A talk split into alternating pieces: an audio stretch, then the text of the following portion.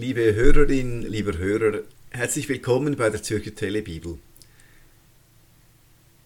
Aus Anlass der Fastenzeit hören wir weiterhin von Johannes dem Täufer, von diesem seltsamen Wüsteneremiten, der irgendwann ums Jahr 30 in der Einöde am Jordan auftritt und Menschen zur radikalen Umkehr auffordert. Ich lese weiter im Matthäusevangelium im dritten Kapitel, Verse 1, 5 und 6.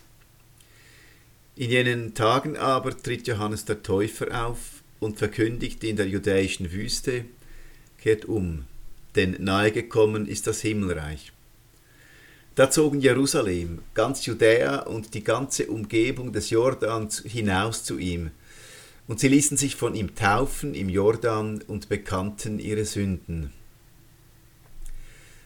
Es scheint ein recht eindrückliches Schauspiel gewesen zu sein, das sich da etwa ums Jahr 30 im Ödland am Jordan abspielte.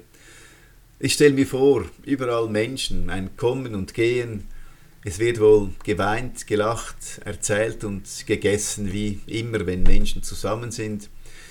Und irgendwo mittendrin dieser seltsame Eremit, Johannes der Täufer, im Fluss, in einem tiefen Becken vielleicht, Menschen legen sich ihm in die Hände, bekennen ihre Sünden, was sie falsch gemacht haben im Leben, was ihnen leid tut, und er taucht sie unter, wäscht das alles gleichsam ab von ihnen und stellt sie wieder auf die Beine. Auch im übertragenen Sinn stellt sie in ein neues Leben. Ob es wirklich so war damals, wer kann es wissen?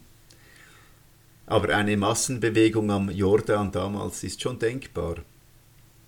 Nicht zuletzt, weil es eben ein urmenschliches Bedürfnis ist, als ganze Menschen mit allem, was zu uns gehört, vor Gott zu stehen, Schuld zu benennen und zu bekennen und zu bedauern. Und in dieser Offenheit und Ehrlichkeit vor Gott zu erfahren, dass wir ganz und gar angenommen sind, als ganze Menschen mit Licht und Schatten. Ich wünsche Ihnen in dem Sinn einen gesegneten Tag.